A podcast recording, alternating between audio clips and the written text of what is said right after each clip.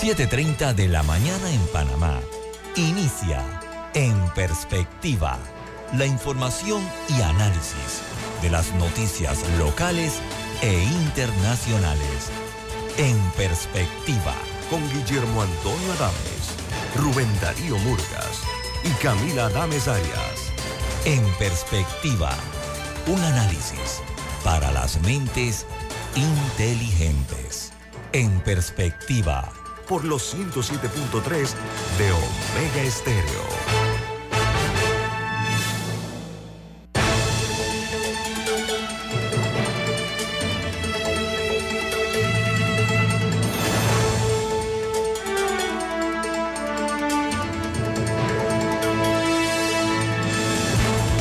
Hola, bienvenidos. Esto es En Perspectiva, un programa de las mentes inteligentes.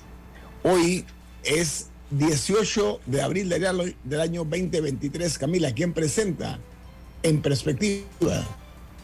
Café Lavazza, un café italiano espectacular que puedes pedir en restaurantes, cafeterías, sitios de deporte o de entretenimiento, te da la bienvenida a En Perspectiva.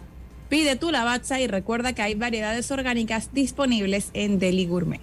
Gracias, Camila. Bueno, recuerden, este programa, en perspectiva, se ve en directo en video a través de Facebook Live. Mí eso lo pueden hacer ustedes, lo pueden ver en sus teléfonos móviles o celulares, en sus tabletas, en sus computadoras. De igual manera, lo pueden sintonizar en el canal 856 en sus televisores. Usted se conecta al canal 856 de Tigo y allí podrá entonces usted eh, disfrutar de la programación de Omega Stereo, incluido este programa en perspectiva. También estamos a su disposición en la app de Omega Stereo, disponible tanto en Play Store como en App Store. Y eh, de igual manera, eh, también lo pueden hacer eh, en la app Tuning Radio. Y todos los programas que se pasan en este horario de 7 y media a 8 y media están en YouTube para que los vea en video. Comenzamos con las notas que son primera plana en los diarios más importantes del mundo. El diario The New York Times titula, Japón tiene millones de casas vacías. La pregunta es, ¿quiénes les interesa comprar una casa en Japón por 25 mil dólares? Bueno, dice que con una población cada vez eh, menor eh, y más de 10 millones de propiedades abandonadas, el país se esfuerza por encontrar casas con compradores curiosos. Mientras el lugar, una muestra eh, que aparece en las filtraciones que se han dado a conocer. Egipto hizo planes detallados para la exportación de cohetes a pedido de Moscú, pero luego de una ofensiva diplomática de Washington, aprobó la producción de artillería para Ucrania. Sea, estuvo jugando, jugando el piano a dos manos. Por su parte, el Wall Street Journal, su principal noticia, primera plana, es que la economía de China se recupera después de tres años de aislamiento cero de la COVID-19. Las ventas minoristas aumentaron más del 10% respecto al año anterior, lo que sugiere eh, que hay mayor confianza por parte de los consumidores. Y en Francia, un tribunal absuelve a la aerolínea Air France y a Airbus, la constructora, la fabricante de aviones, eh, por el accidente aéreo más grave de la historia de Francia, en el que murieron 228 pasajeros. Este vuelo fatal cubría la ruta entre París y Río de Janeiro y la aeronave cayó al Océano Atlántico en medio de una fuerte tormenta. En México, el presidente Andrés Manuel López Obrador denuncia la intromisión abusiva de la DEA, la Agencia Antinarcóticos de los Estados Unidos, en la investigación contra los chapitos. Los chapitos son los hijos del Chapo Guzmán y dice que eh, critica México la infiltración de agentes antinarcóticos en el cártel de Sinaloa para frenar el tráfico de fentanilo. Por su parte, en Colombia, El presidente Gustavo Petro decide a última hora recortar su visita a los Estados Unidos para reunirse con Joe Biden eh, con el propósito de atender una reunión urgente con la oposición venezolana. En eh, el Reino Unido, el Parlamento británico investiga al primer ministro Richie Sinak por un posible conflicto de intereses en los negocios de su mujer. El líder británico no informó que su esposa era accionista de una empresa beneficiaria de ayudas públicas, según el supervisor de buenas prácticas de la Cámara de los Comunes. Y en Perú, la Fiscalía General de los Estados Unidos pide a un tribunal rechazar el último esfuerzo del expresidente Alejandro Toledo para retrasar su extradición a Perú. Hablando de los Estados Unidos, bueno, ayer un hombre blanco eh, de Kansas City, un hombre de 84 años, fue acusado de dispararle a un adolescente negro de 16 años después que éste tocara la puerta o el timbre de la casa equivocada.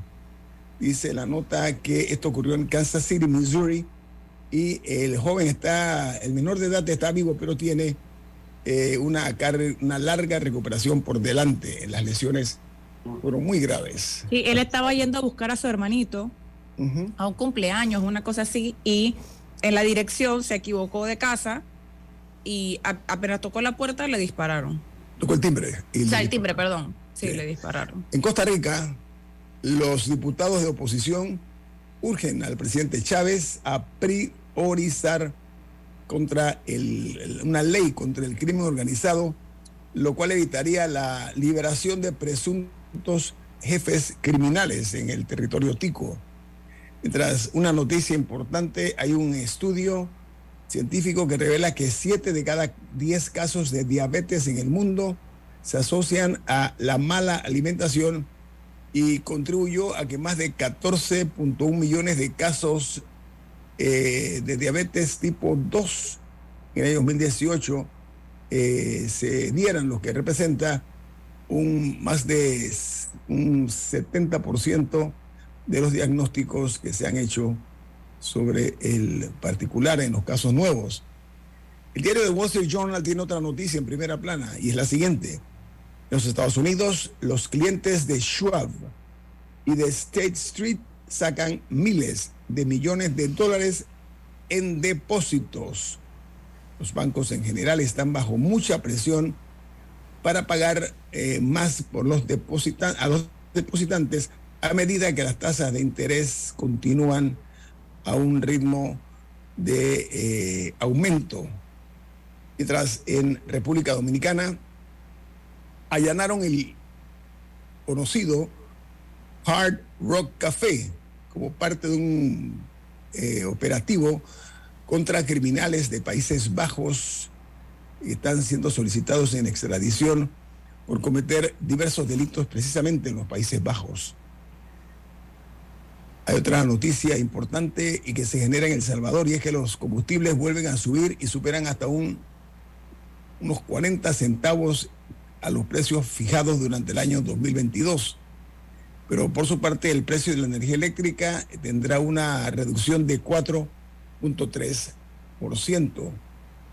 En Argentina eh, dice que preocupada por China, la injerencia de China en Argentina, la jefa del Comando Sur de los Estados Unidos, que es una generala, eh, llegó a Argentina, pero eh, rechazó una reunión que le habían solicitado con la vicepresidenta Cristina Kirchner. No quiso, se negó a reunirse con ella, pero sí lo hizo con el ministro de Defensa, de un duro revés para esta vicepresidenta que está acusada de corrupción. Por otra parte, en Guatemala dice que este país expulsó a Honduras a 164 asiáticos que iban hacia los Estados Unidos de manera irregular. En su mayoría eran originarios de India. Buscaban llegar a México para luego eh, seguir hacia los Estados Unidos. Otra noticia de los Estados Unidos eh, indica que El FBI, o el FBI, como se dice en inglés, detiene a dos personas acusadas de operar una oficina secreta de la policía china en la ciudad de Nueva York. Los dos detenidos actuaban como agentes del gobierno chino, según han anunciado los fiscales estadounidenses. Esto ya esto tiene connotaciones casi que de Hollywood, ¿no? Pero es un hecho real, fueron capturados en la ciudad de Nueva York. Hay otra nota de, primera plana. Eh, Camilo, ¿usted tiene algo más ahí de las internacionales? Sí, bueno, eh, muy preocupante la situación que se está dando en Sudán, en el que una lucha interna dentro de la, de la, del liderazgo militar, porque hubo un, golpe de Estado hace unos años y básicamente hay dos generales que son los que tomaron eh, control del país, o sea, uno como principal y el otro como una especie de suplente. Entonces hay diferencias entre ellos dos y esto es lo que ha llevado a, a, a la violencia que se está viendo eh, actualmente, porque no, no, están de acuerdo en los siguientes pasos por, por temas de, de, quién debe liderar el, el todo, toda la, operatividad militar y que hay diferentes grupos. Incluso está viendo imágenes del aeropuerto de Khartoum, que ya han destruido una cantidad de aviones en el aeropuerto, me imagino, para tratar de dificultar eh, que, que, lleguen refuerzos de algún otro lado, pero la población de la ciudad ya no tiene electricidad, muchos no tienen agua, entonces la verdad la situación de Sudán es muy preocupante. Y hay una... Porque ese, ese, es uno de los países más grandes de África, eh, por lo menos en, dimensiones territoriales. El tercero. Pero, el tercero. El tercero pero también, también es uno de los más pobres del mundo. Mm, Así que mm. tampoco es que la, la población está en una situación bastante estable para poder aguantar un conflicto de este tipo? Hay una situación muy delicada y es que hay un número indeterminado de personas están dentro de un hospital que fue bombardeado y las familias están reclamando, no dejan llegar a nadie, porque hay una serie de columnas de humo muy grandes que se generan en varios puntos de la ciudad, producto después de esta situación violenta que hay en Sudán, que viene a ser noticia ahora gracias a eh, la situación por la cual está atravesando esa nación. Bueno, aquí terminamos con el repaso de las noticias que hacen primera plana en los diarios más importantes del mundo. ¿Saben qué? No se vayan porque viene más aquí en este su programa En Perspectiva, un programa para mentes inteligentes. En Perspectiva por los 107.3 de Omega Estéreo.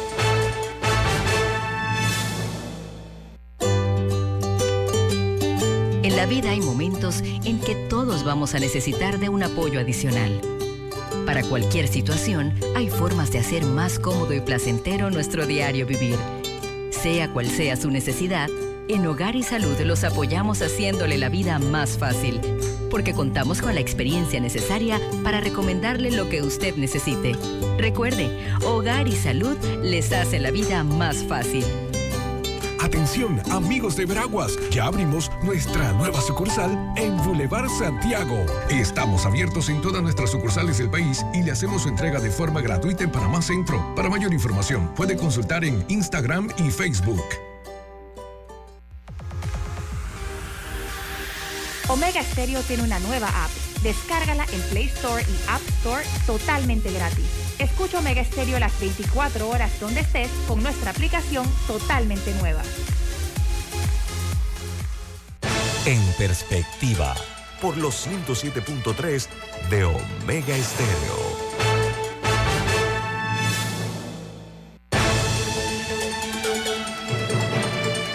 Bueno, Camila, usted tiene un mensaje importante. ¿De qué se trata? Dos mensajes. Florida State University anuncia que está abierto el periodo de aplicaciones para la maestría en asuntos internacionales. Para más información sobre esta maestría, puedes llamar al 317-0367. Reiteramos, 317-0367, número de Florida State University. Y también eh, les debemos decir que Banco Aliado, tu aliado para crear tu futuro, Conoce las atractivas opciones y tasas de compra de saldo de tu tarjeta. Ven y crea con ellos eh, y obtén los mejores beneficios de tu tarjeta Visa Banco Aliado. Para más información, visita bancoaliado.com. Banco Aliado, tu aliado en todo momento. Bueno, amigos eh, de este programa En Perspectiva, eh, presentado por Rubén Darío Murgas, Camila Dames Arias y este servidor, Guillermo Antonio Dames, nuestro sentido de agradecimiento por acompañarnos todas las mañanas de siete y media a ocho y media de la mañana con los análisis y las opiniones de los temas de mayor interés nacional. Hoy eh, nuestro invitado es un profesor universitario, un docente, eh, que es un economista muy reconocido y también conocido en este programa. Estoy hablando del profesor Felipe Argote. ¿Cómo está, profesor? Buen día, bienvenido.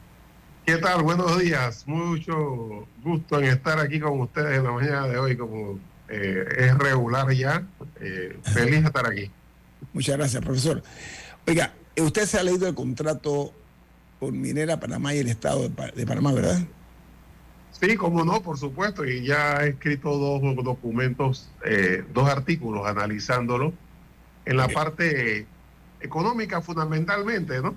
Quiero Porque ya la parte ecologista, pues se lo dejo a los ecologistas. No, la parte económica nos interesa y mucho en opinión de Felipe Argote, este es un contrato que beneficia a Panamá eh, de manera eh, positiva en gran medida o, cuál es su análisis acerca del resultado de esta negociación eh, con esta empresa cuyos nuevos dueños son First Quantum, una empresa canadiense, profesor. Sí, como mira, este contrato definitivamente no, no cumple ni el mínimo requerido eh, porque eh, las cantidades eh, que está entregando al país son demasiado bajas. tiene algunos elementos que renuncia a dinero como si fuera plata suya. O empecemos que el gobierno está diciendo que 375 millones es el mínimo como si fuera la gran cosa, aunque 375 millones no cubre ni siquiera ocho meses de subsidio de gasolina en Panamá. O sea, todo lo que se destruye por un montón que realmente no es, eh, no es la gran cosa si sabemos que, por ejemplo, eh, la minera se ha llevado más de 2.600 millones de dólares eh, ya en utilidad en este periodo. Entonces, el, el contrato, si nosotros tomamos el mismo contrato y lo aplicamos a los años precedentes, el gobierno está, está renunciando a más a 862 millones de dólares. ¿Por qué? Porque dice, bueno, tú vas a pagar, la, minera tiene un margen mayor del 50%. Eh, si nosotros calculamos la utilidad bruta, que es lo que se está utilizando ahora, en vez de, eh, en vez de los ingresos, lo cual es otro error en cualquier negociación de una empresa cualquiera, eh, el, la minera tuviera que, tendría que pagarnos mm una cantidad de 1.200, 1.300 millones, 1.400 millones de dólares. Sin embargo, dice, mira, eh, con 375 millones olvidamos el 2020, el 2022 y el 2021 y ya no me debes nada. Bueno, ¿de dónde sacaste tú esos 370, 395 millones de dólares? Y estás reduciendo a más de 800, 862 millones de dólares precedente al 2022 y 2021. Mira, cualquiera que negocia eh, una empresa, si tú tienes una mina, que la minera, en el peor de los casos, ellos calculaban que se iban en el 2038, eh, aunque no tenían contrato, pero digamos, ellos tuvieron de buena fe pensando, bueno, aquí esto es una cosa muy buena para nosotros, así que nos metemos, metemos plata, pero ya sabemos que el contrato más la extensión que le dio Varela terminaba en el 2038. Si yo soy dueño de la mina y tengo un contrato hasta el 2038, ¿para qué yo le voy a dar 40 años? Yo digo, no, es que tú te ibas, vamos a negociar hasta el 2038 y luego vemos qué pasa, ¿no? Eh, si te lo renuevo, no te lo renuevo, hacemos, no hacemos mina o, o la toma el Estado o qué hacemos. Pero ¿para qué le vas a dar 40 años si en, en 15 años todo va a ser tuyo, propiedad total con todo lo que está dentro? O sea, eh, es lo más absurdo que yo pudiera establecer como, eh, como resultado una negociación. Luego el gobierno dice, mira, es que vamos a recibir 50 veces, o 10 veces, perdón, 10 veces lo que recibíamos antes. Mira, el canal de Panamá daba medio millón de dólares. Si nosotros nos conformamos diciendo, ah, danos 10 veces, ah, bueno, te damos 5 millones, bueno. Entonces, con 5 millones, nosotros hubiéramos renunciado a todos los beneficios que hoy nos da el canal de 2.300 millones solo en utilidad. O sea, no importa cuántas veces más vas a recibir. Tú lo que estás pensando es cuánto te corresponde en función de lo que tú tienes. O sea, si tú me dices, vamos a hacer un negocio juntos, yo te digo, bueno, negociemos cuánto me toca. No, es que va a tener que ser en tu casa, porque es el único lugar donde se puede hacer. Ok, tú me tienes que dar más.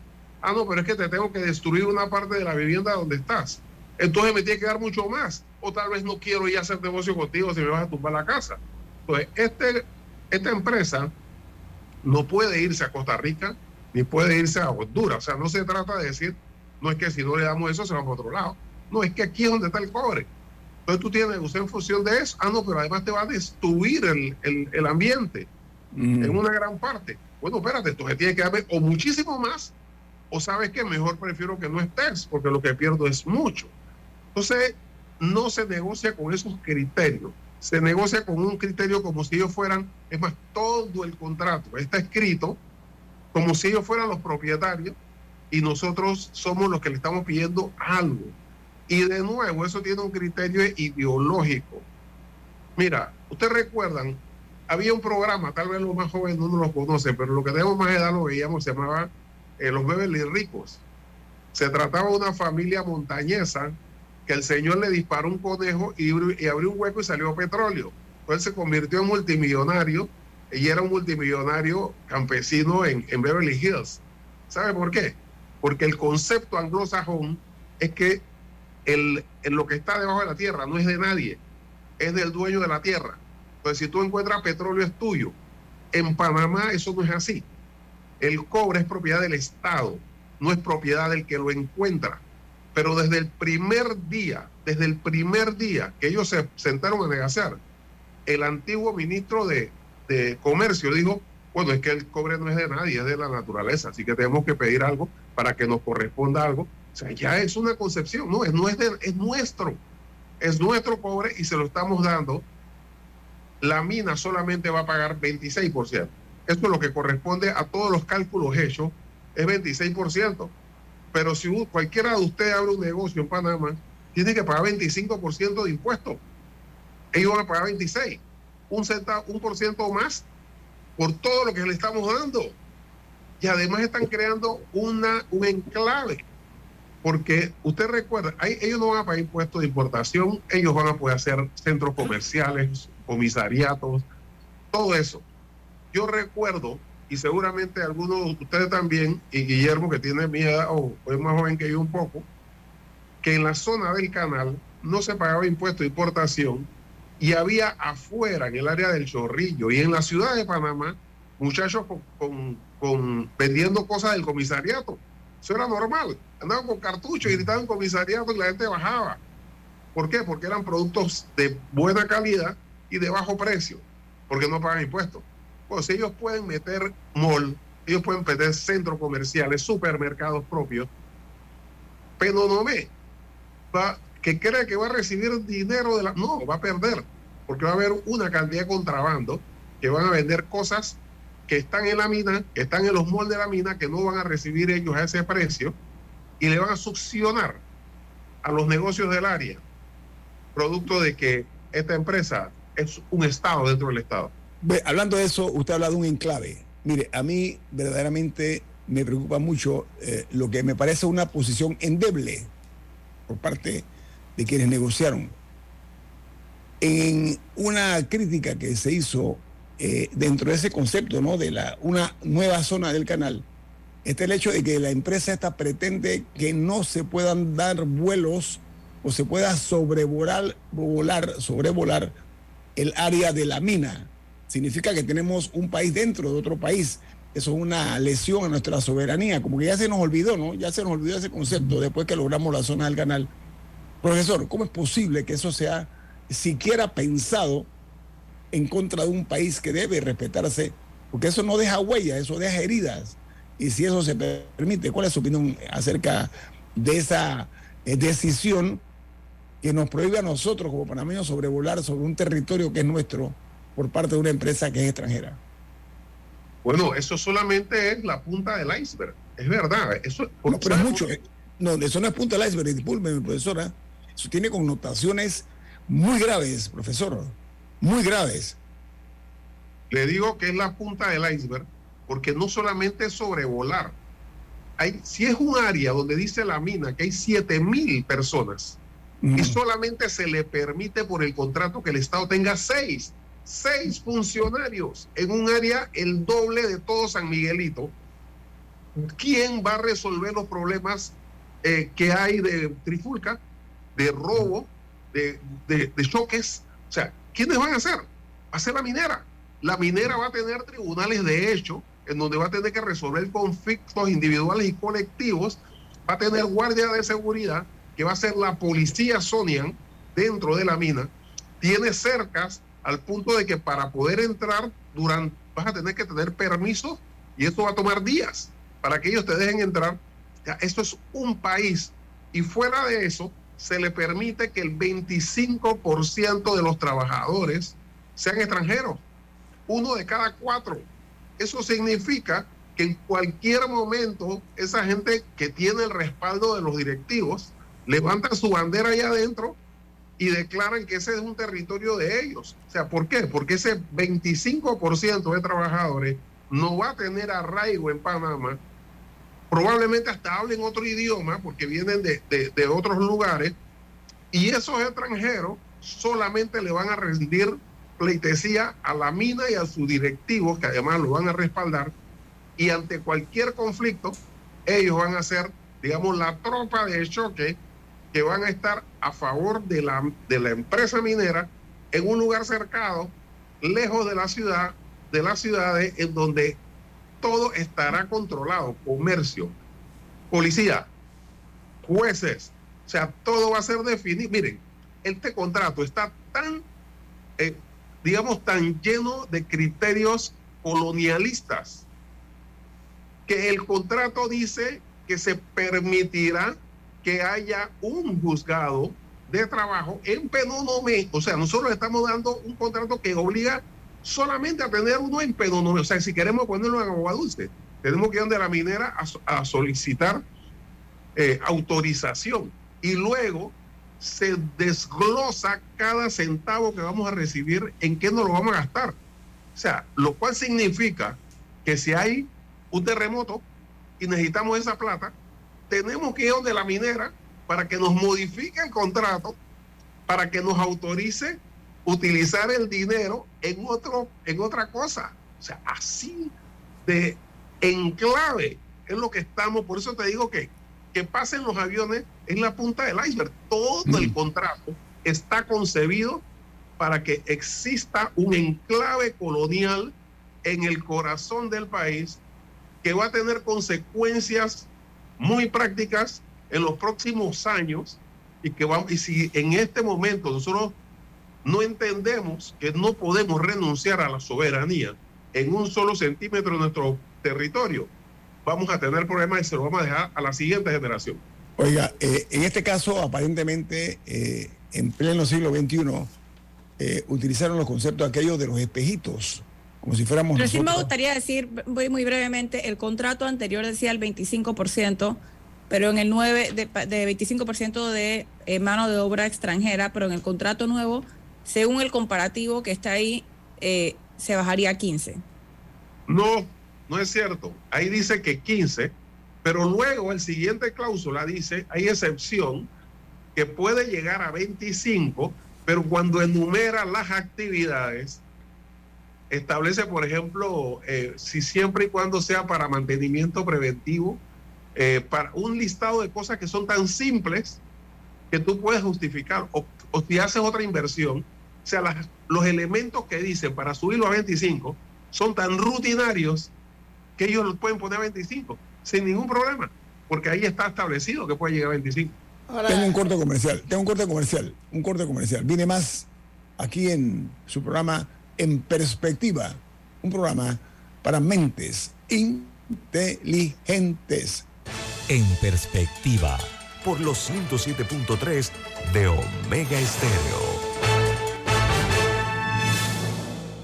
You already know H&R Block does taxes, but you may not know you can get expert help in person or virtually, or that our tax pros average 10 years of experience. You can even request the same tax pro every year. And that's how we make tax season a reason to celebrate. Make an appointment today at our WhatsApp 6674 1037. 23 razones. Yo construyo con Industrias Correagua este 2023. Razón número 2. Puedo hacer mis compras en línea de manera rápida y sencilla. Ingresa ahora a correagua.com. Estamos para asesorarte. Industrias Correagua, el acero que hace fuerte a Panamá.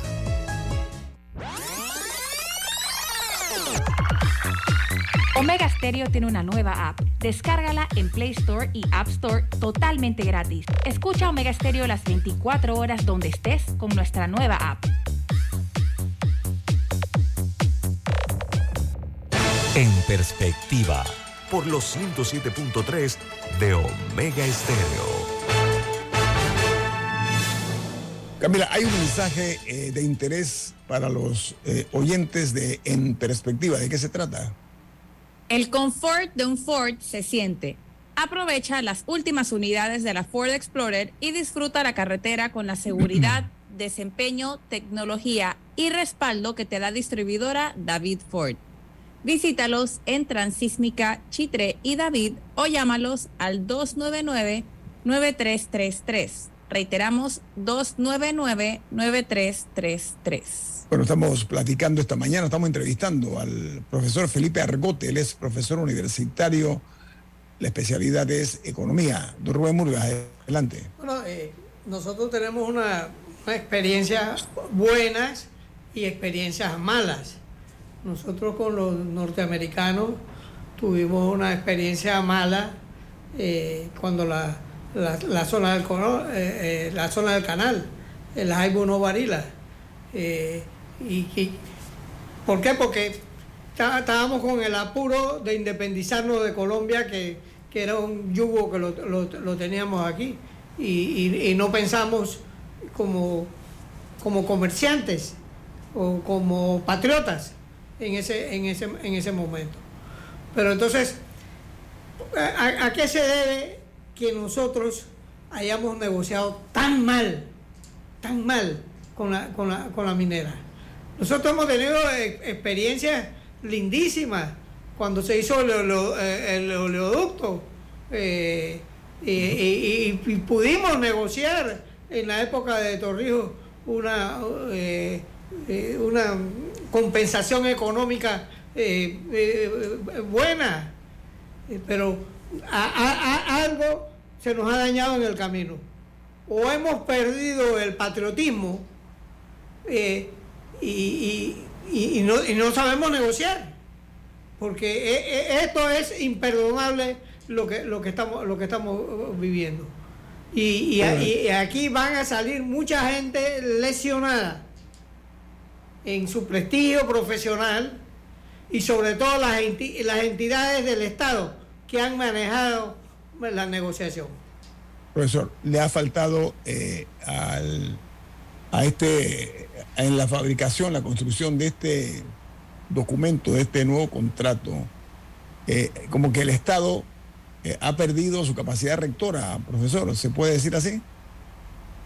Mi concepto es que realmente es cómo tú te sientas. O sea, si tú te sientas con una idea de que el cobre no es tuyo, el cobre de la naturaleza, y que tú Lo que está debajo de la tierra es nuestro, profesor, perdón, lo que está debajo de la tierra es nuestro, de Panamá. Sí, sí, pero lo que dijeron los negociadores el primer día era que el cobre era de la naturaleza. Entonces, una concepción como la de los Beverly ricos, que el, el petróleo era del campesino que abrió el hueco. Eso no es cierto. El cobre es nuestro. Entonces, si se sentaron con esa forma ideológica en su cabeza, ellos fueron con el, digamos, en el mejor de los casos y pensando bien en ellos, tratar de sacar para el Estado una regalía lo, lo máximo posible, siendo que ellos son los que están sacando el producto. Entonces ya partiste mal. Pero si tú piensas en una forma patriótica, como Estado y representación de la sociedad, la diferencia, imagínate la diferencia que había con el, con, con, la, con el canal. En el canal tenías un contrato a perpetuidad y que decía que debía pagarte medio millón. Eso estaba escrito. En cambio aquí tenemos un contrato que termina en 15 años, que tú eres dueño en 15 años si no haces nada, y tú lo que quieres es tratar de sacar más ante una situación de una empresa que no tiene contrato y que está operando sin contrato. Entonces, si, esa, si ese grupo se hace de un grupo de la sociedad en su conjunto que negocia como tal, en vez de negociar en, eh, digamos, en secreto, que fue lo que hicieron, seguramente no se le van cosas tan elementales como que en un contrato tú no puedes decir a la contraparte, escribirle en qué te vas a gastar la plata que a ti te toca. Eso es inaceptable y menos si es un Estado. Oiga, profesor, pero ha faltado oficio, ¿ah? a mi juicio, le voy a decir por qué. El doctor Rodrigo Noriega, un abogado acucioso, eh, comprobadamente eh, brillante en sus apreciaciones, él ha dicho, sin ningún tipo de prejuicio, en beneficio de Panamá, en esta ocasión se trata de dos concesiones mineras. Está la actual, que tiene que ver con la extracción de cobre eh, de nuestras entrañas. Y hay otro paralelo eh, que tiene eh, la, le da a la empresa el privilegio de extraer oro, plata y molibdeno, molibdeno, perdón. Entonces, ¿cómo es posible que esto se haya dado en las condiciones actuales donde hay tanta duda de los beneficios que representa para nosotros, para Panamá, para la República de Panamá. ¿Su opinión acerca de eso, profesor?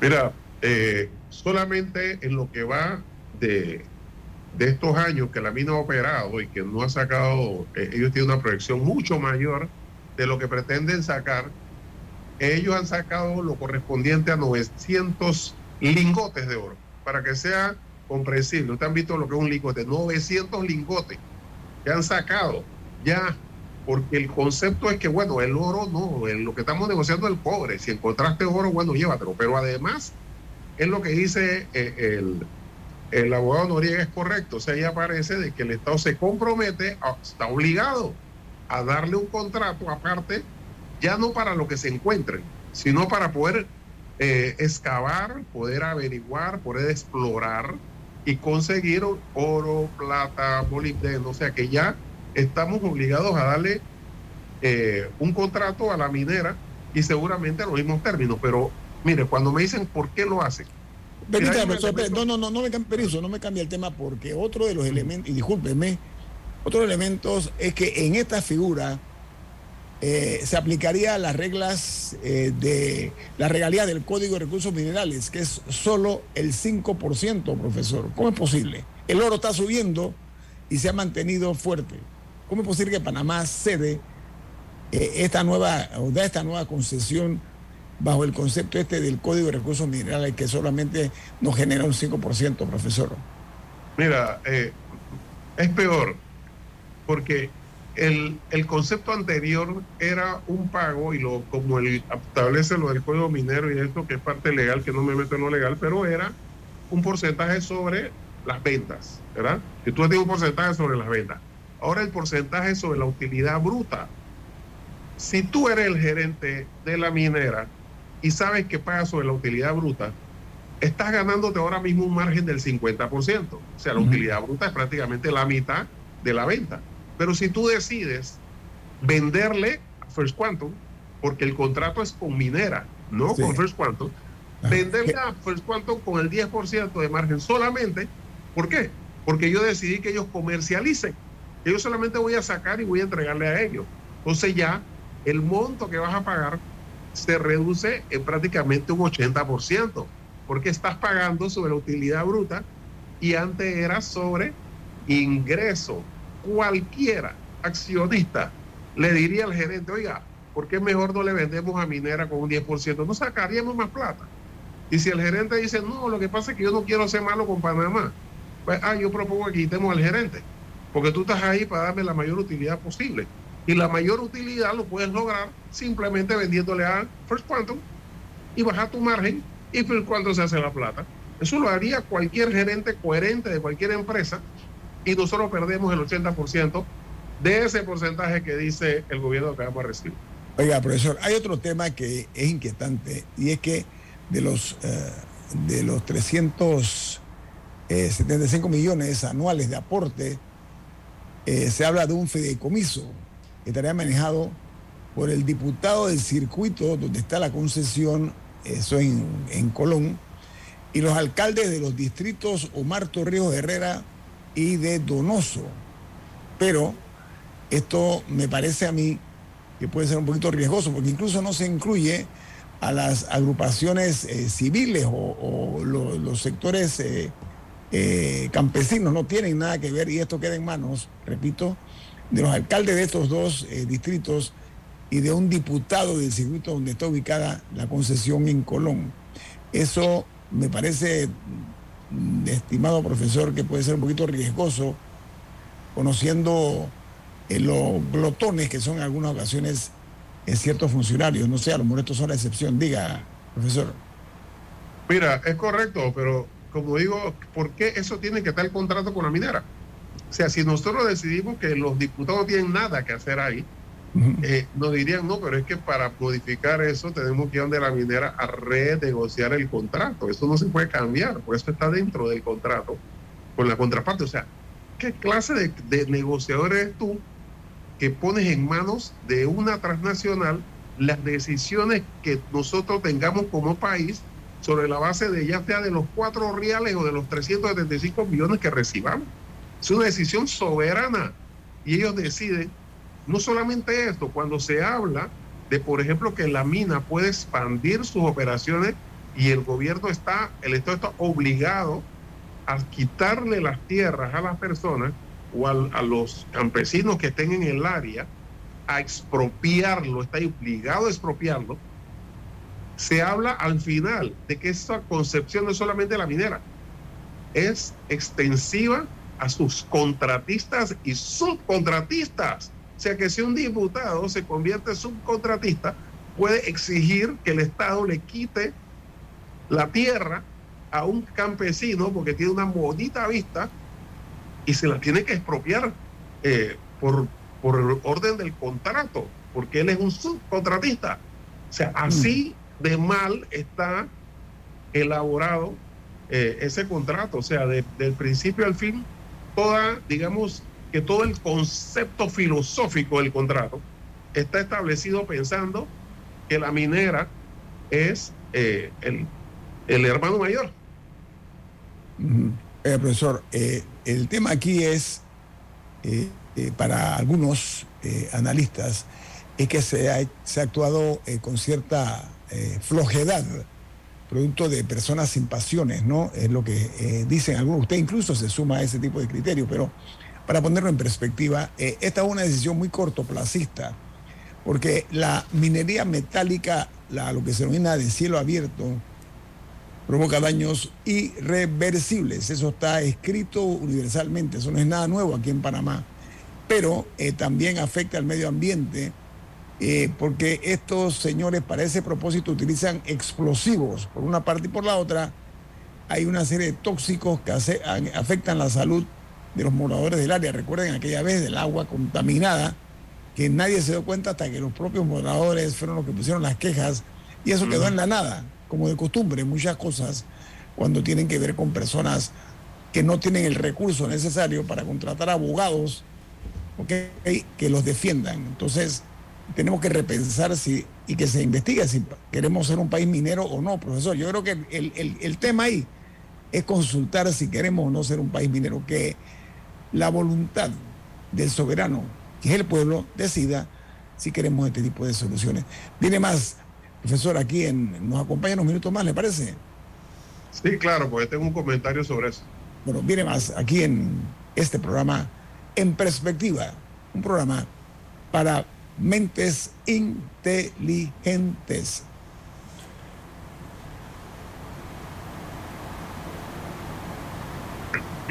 Mira, aquí tengo lo de eh, Camila. Aquí dice. You already know H&R Block does taxes. but you may not know you can get expert help in person or virtually, or that our tax pros average 10 years of experience. You can even request the same tax pro every year. And that's how we make tax season a reason to celebrate. Make an appointment today at our WhatsApp 6674 1037. ¿Les suena esto? Ofertas, pedidos, facturas, órdenes de compra, entrega, contratos, recibos, etc. Los documentos importantes están ahí, en algún lugar. Ojalá supiera dónde y cómo encontrarlos cuando realmente los necesita, sin perder tiempo. Ha llegado la hora de la gestión documental electrónica. Los documentos se escanean y guardan digitalmente de forma automática y centralizada. Llámenos al 209-4997 para un demo sin compromiso. Solutexa, expertos en digitalización y gestión documental.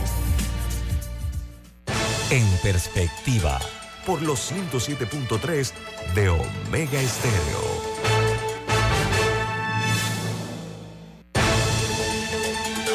Camila, hay un mensaje. ¿De qué se trata? O dos mensajes. ¿Sabías que con tu tarjeta Visa Banco Aliado puedes controlar el consumo de tus tarjetas? Controla cuándo, cuánto y dónde utilizar tus tarjetas con mayor seguridad. Beneficios como este solo lo obtienes con tus tarjetas Visa de Banco Aliado. Para más información puedes buscarla en bancoaliado.com. Banco Aliado, tu aliado en todo momento. Y también debemos decirles que Florida State University anuncia que está abierto el periodo de aplicaciones para la maestría en asuntos internacionales. Para más información sobre esta maestría, puede llamar al 317-0367. Reiteramos, 317-0367, número de Florida State University. Amigos, el profesor Felipe Argote, profesor universitario, eh, economista, nos acompaña también. Profesor, una noticia buena, una noticia que es esperanzadora, eh, porque realmente aquí nosotros en Panamá necesitamos sacarle más provecho a nuestra posición geográfica, pero sobre todo eh, que venga inversión extranjera. Ayer, el presidente de la República, Laurentino Cortizo Cohen, eh, se reunió con el CEO, el presidente ejecutivo del gigante Johnson Johnson con el propósito de promover eh, en nuestro país eh, la integración de un hub farmacéutico de innovación en la salud. ¿Qué le parece esa iniciativa, profesor? Yo la saludo, por lo menos. ¿Usted cuál qué, le parece esa?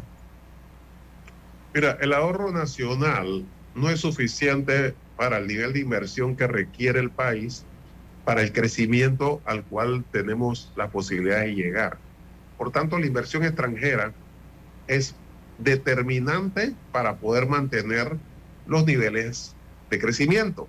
Nosotros llegamos a tener el 8% del Producto Interno Bruto en inversión extranjera en un momento, directa.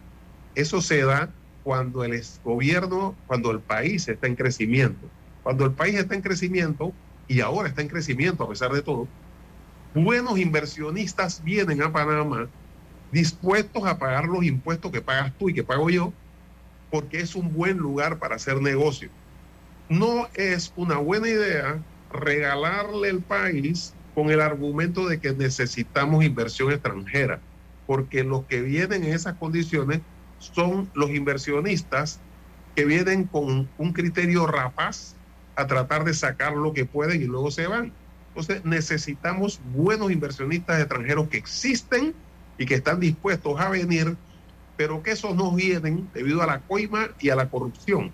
Si nosotros cubrimos ese déficit, vamos a tener muy buenas inversiones porque Panamá es un muy buen lugar para invertir. Mire, que Johnson Johnson eh, haya uh, girado la mirada hacia Panamá, a mi juicio, es fundamental, es importante porque se puede desarrollar en nuestro país, en nuestro territorio, eh, la producción de farmacéutica eh, eh, y también de investigaciones, porque ellos se dedican a varios rubros, incluyendo el tema de las de los medicamentos para el cáncer y otras enfermedades. Profesor, tengo un, tema que no quisiera dejar por fuera y me gustaría escuchar su opinión. Ayer el Tribunal Electoral le negó al candidato, al precandidato por la libre postulación, Eduardo Quiroz, eh, una solicitud que había hecho él de promover el debate eh, de los precandidatos a la presidencia que están por la libre postulación. Entonces, eh, lo que ocurrió es que el Tribunal Electoral le respondió al abogado Quirós que solo estaba obligado eh, el Tribunal Electoral a promover y organizar debates de candidatos presidenciales, los tradicionales, no los de libre postulación. Y esto pues eh, ha generado mm, bastante ruido, pero no incluye, como dije, a los precandidatos por la libre postulación. ¿Qué opinión le merece, profesor Argote? Bueno, yo creo que, que si el, el, Tribunal Electoral no quiere o no puede, o no tiene dentro de su presupuesto, porque es una entidad estatal, hacer eh, debates de precandidatos, porque luego viene el problema de que si ellos son una entidad eh, pública, tendría que hacerlo con todos los precandidatos, que pueden ser 20.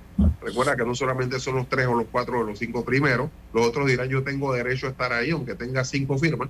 Entonces se le complica el asunto no, lo que están hablando, lo, que se está hablando es que eh, solamente participaran o puedan participar en este eh, debate entre los precandidatos por la ley de postulación, los que estén por encima de los 39.296 eh, firmas exigidas o la cuota que se ha exigido en ese sentido, profesor, para, para que quedemos claros. Eso, digo, eso puede ser. Lo que quiero decir con esto es que la sociedad civil tiene toda la posibilidad de organizarlo eh, hay organizaciones de la sociedad civil que promueven cosas como esa y pueden hacerlo en un foro, puede ser la Universidad de Panamá, puede ser lugares que no tengan que cubrir, seguramente habrá quien, quien esté dispuesto a apoyar eso eh, en la universidad, en la USMA, en cualquier sitio, y que se porque yo sí creo que es muy interesante eh, y muy determinante que se deje de simplemente hablar generalidades y que se plantee qué vas a hacer con el seguro social, qué vas a hacer con la minera,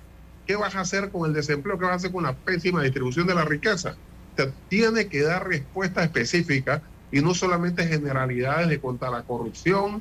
Eh, por, yo voy a ser el árbitro para que, para que los ciudadanos, o sea, que los candidatos tengan eh, eh, planteamientos concretos sobre estrategia país y qué tipo de país presentan. Eso es importante que se haga y por supuesto un debate eh, eh, es determinante para eso, pero yo creo que la sociedad civil debería tomar ese, eh, esa propuesta. Profesor, pero ahí hay un grado de inequidad, porque ¿por qué sí hacerlo y se ha hecho con los partidos políticos y no se puede hacer con los candidatos por la libre postulación? Pero bueno, ese es un tema que podemos también analizar. Mire, el problema aquí es que hay candidatos que se niegan a ir a los debates. Usted lo sabe, históricamente ha sido así. Se convierten entonces en estatuas sin sentimientos. Son estatuas, son el producto nada más publicitario, promocional. No conocemos eso que usted dice. ¿Qué van a hacer con el tema del seguro social, el tema del desempleo? Hay tantos eh, puntos dentro del quehacer nacional que no conocemos a los candidatos. Eh, eh, ¿Usted cree fundamental entonces en los que haya debates para escuchar lo que piensan, no lo que van a leer? Que le pone un creativo, un jefe de campaña, sino verdaderamente conocer cuál es su forma de pensar acerca de la situación país, profesor Argote.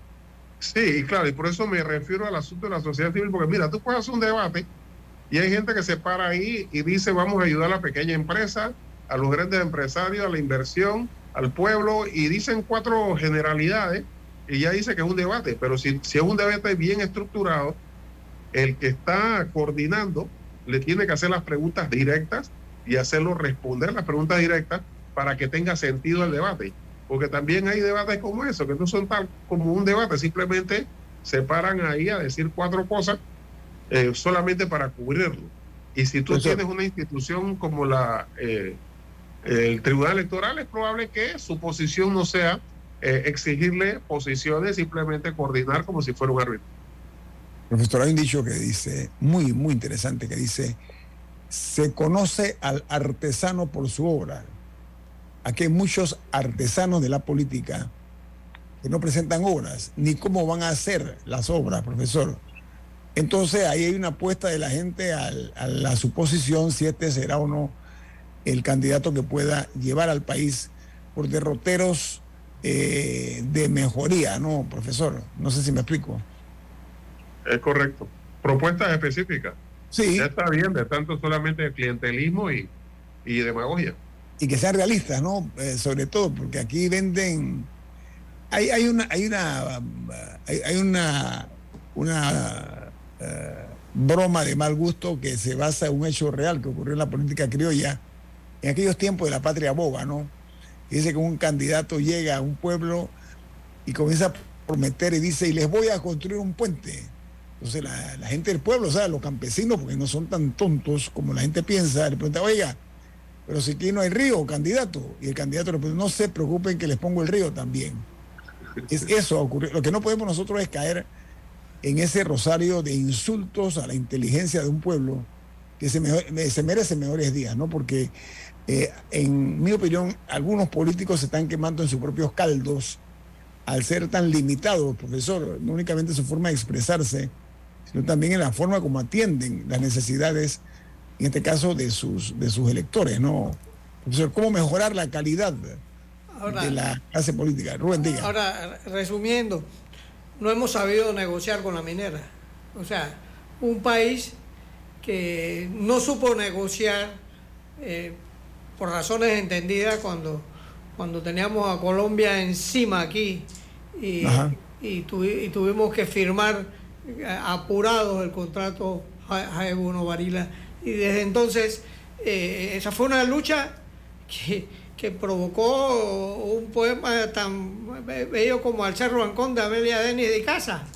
¿Ah? Sí, don Rubén, pero ¿sabe qué, don Rubén? Pero no, no lo pudimos con Colombia, pero adivine qué, lo logramos contra los Estados Unidos. A ver, eso una eso eso eh, eh, eclipsa aquel suceso de Colombia. Yo creo que lo que debimos habernos visto en este caso de la minera, don Rubén, con todo respeto, es ver cómo Panamá logró negociar con el gigante bueno, eso del planeta. De eso, de eso es lo que estoy lo que estoy diciendo. o sea, ¿cómo que nosotros eh, nos pudimos quitar eh, el, el, Varila y, nosotros no hemos podido negociar un contrato digno eh, para Panamá con, con, la, con la minera de Panamá? Y no porque no tengamos experiencia, porque veníamos con Cerro Colorado, que, que estábamos, negociando y, ahí tenemos ese eh, eh, esa, eh, esa mina allí. que Panamá es rico en, minerales, no, tenemos idea el potencial que tenemos nosotros.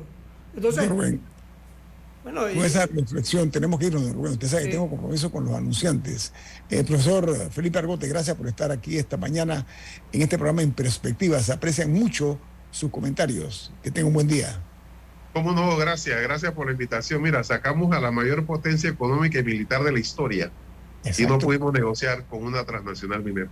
Vergüenza, vergüenza, de los sinvergüenzas. Camila, ¿quién despide en perspectiva?